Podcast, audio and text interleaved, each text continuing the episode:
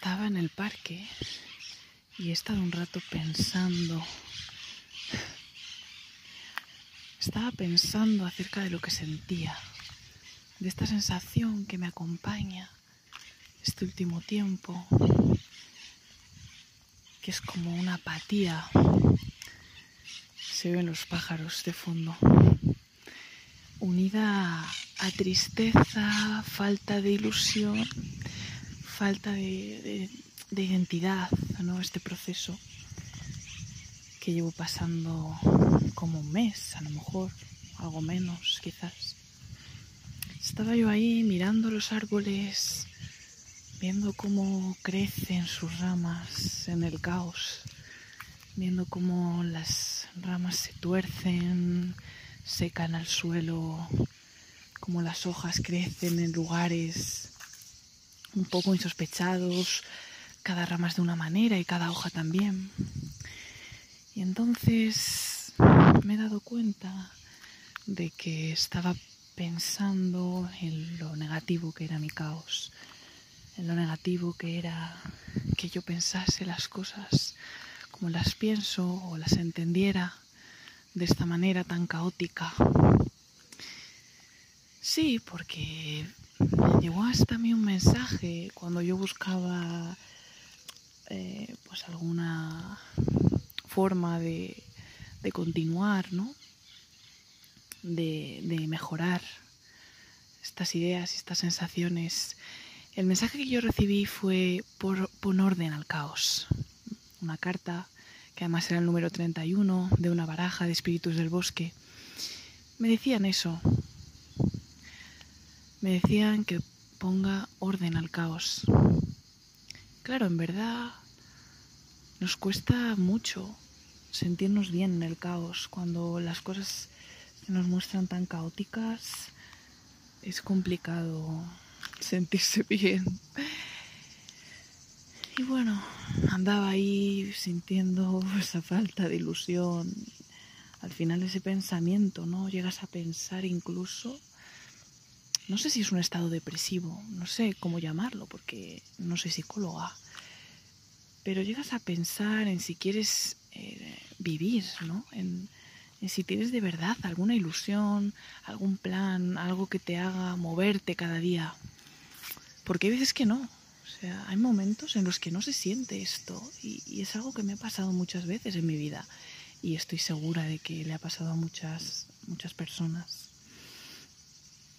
Y entonces estaba yo ahí pensando y entrando más en la situación, mm, entrando un poco a ese pozo profundo en el que eh, te cuesta ver todo lo que no sea tu mente y tus ideas sobre lo que estás sintiendo. Pero estaba mi hermana a mi lado y entonces al verme me dice, ¿estás pensando? Le digo, sí, estoy pensando en vez de observar estos árboles y escuchar a estos loritos, estoy pensando, lo confieso, pensando de más, repensando, término que uso mucho. Y entonces me ha dicho, ponte a caminar. Y lo he hecho. De hecho, lo sigo haciendo, llevo un rato haciéndolo.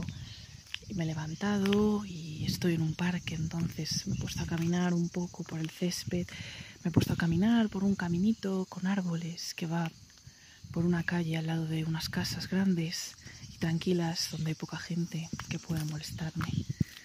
Ahora estoy pisando ramas que se rompen y se me meten por las zapatillas.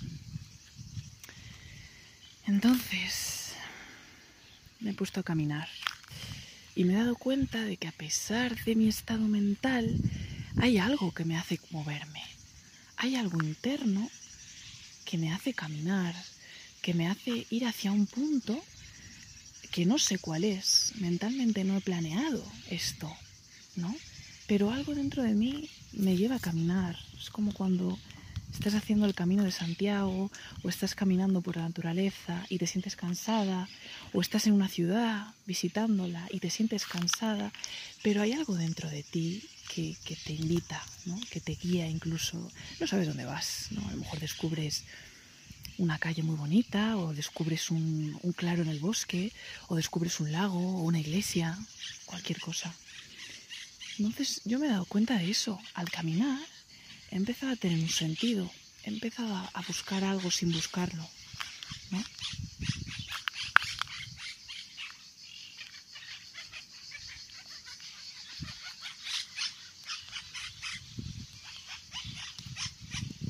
Y además de esto, hemos dejado ahí a los loritos que canten, a las cotorras.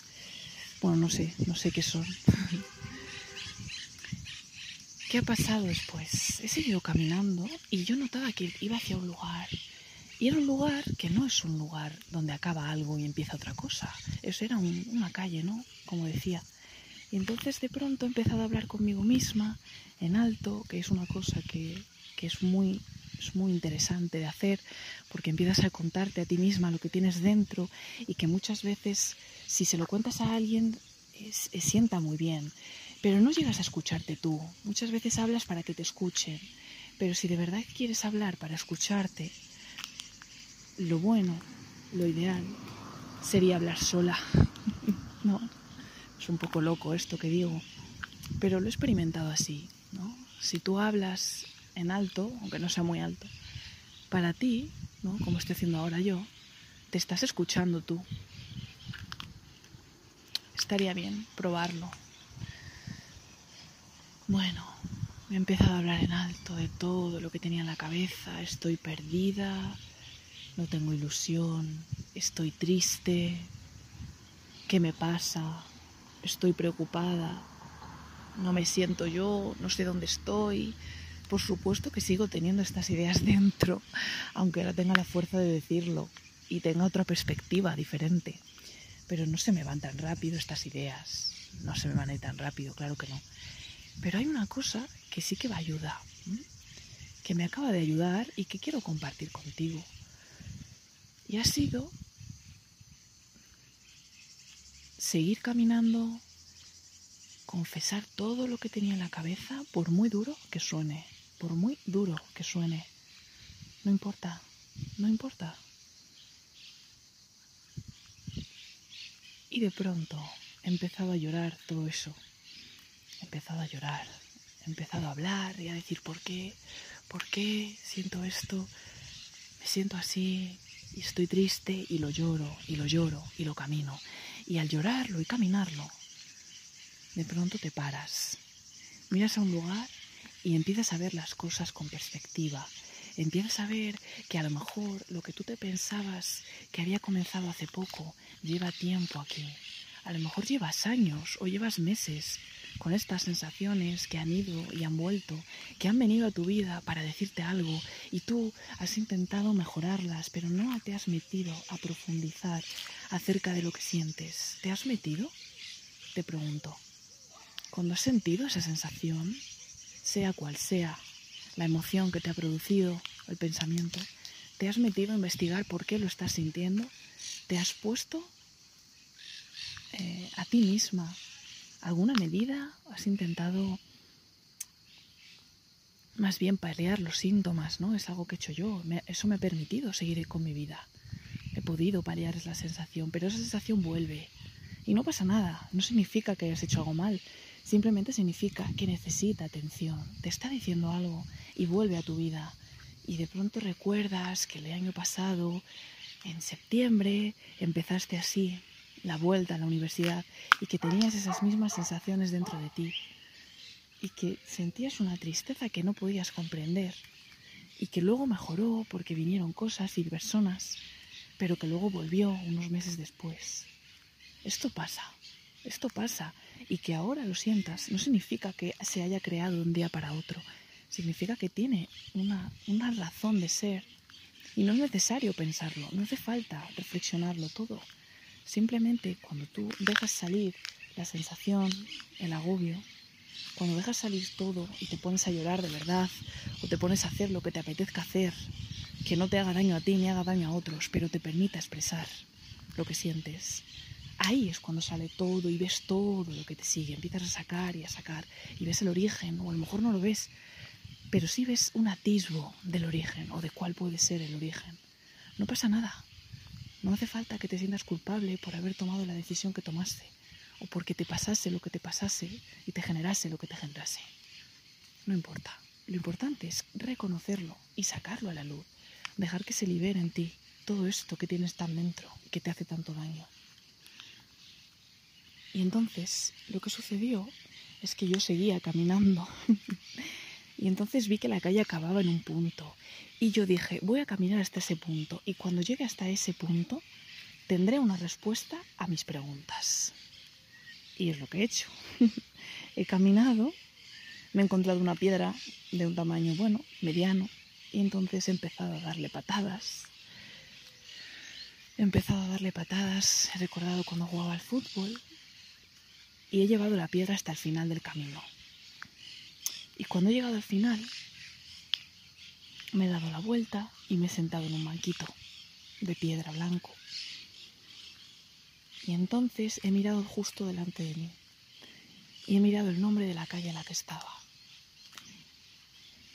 Y esta calle, por la que ahora paseo mientras te cuento esto, tiene el nombre de una mujer, de una mujer que siempre me ha fascinado, por la que siempre he tenido curiosidad y, con la que he disfrutado leyendo su vida que por cierto no terminé, curiosamente, porque el final de su vida es muy duro, porque quizás yo no me veía segura para leer aquello y para sentir quizás esa tristeza que podría producirme leer su muerte después de haberla acompañado durante tantas tardes a lo largo de su vida, cogiendo mi móvil y leyendo su libro, ¿no? Su biografía, o al menos una de sus biografías escritas por otra mujer. Una mujer que empezó una vida complicada, que tuvo un accidente que le impidió hacer muchas cosas, pero que no le quitó la ilusión, no le quitó la originalidad.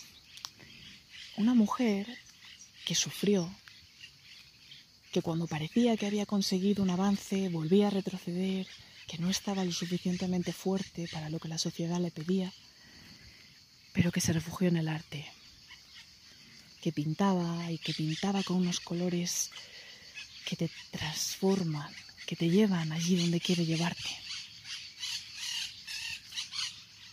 Una mujer que cuando pinta también escribe.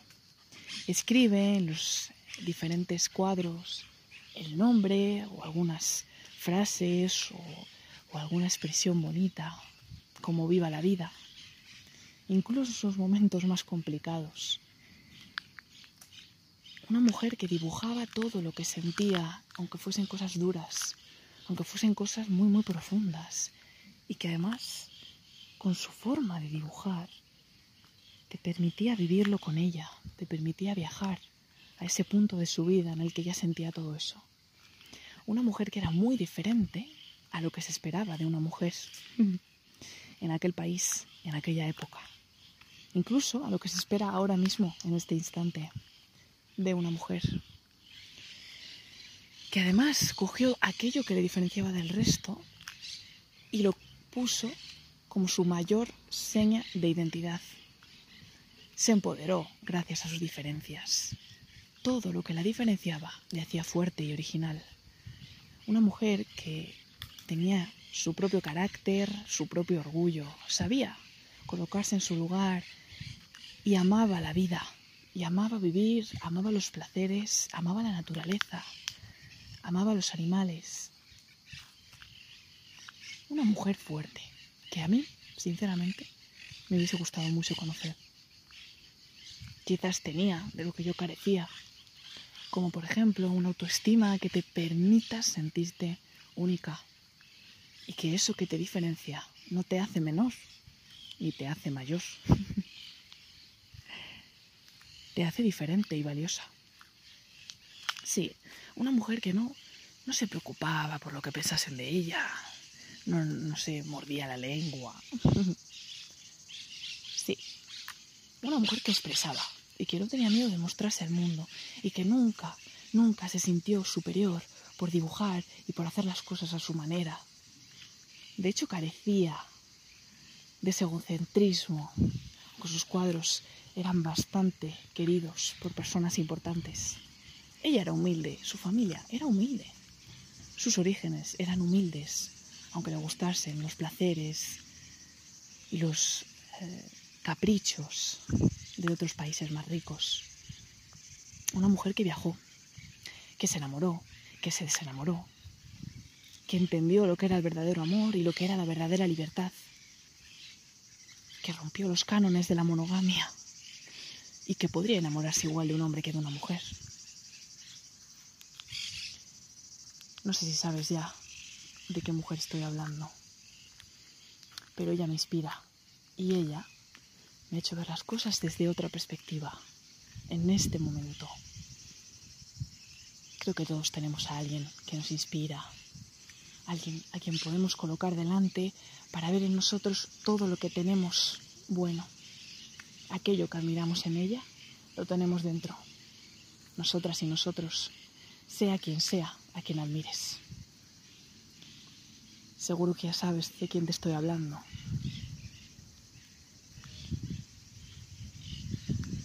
¿Te animas a mirar en ti? ¿Te animas a caminar mientras te hablas? A esperar que la vida te coloque justo lo que necesitas en el momento perfecto. Y justo sale el sol.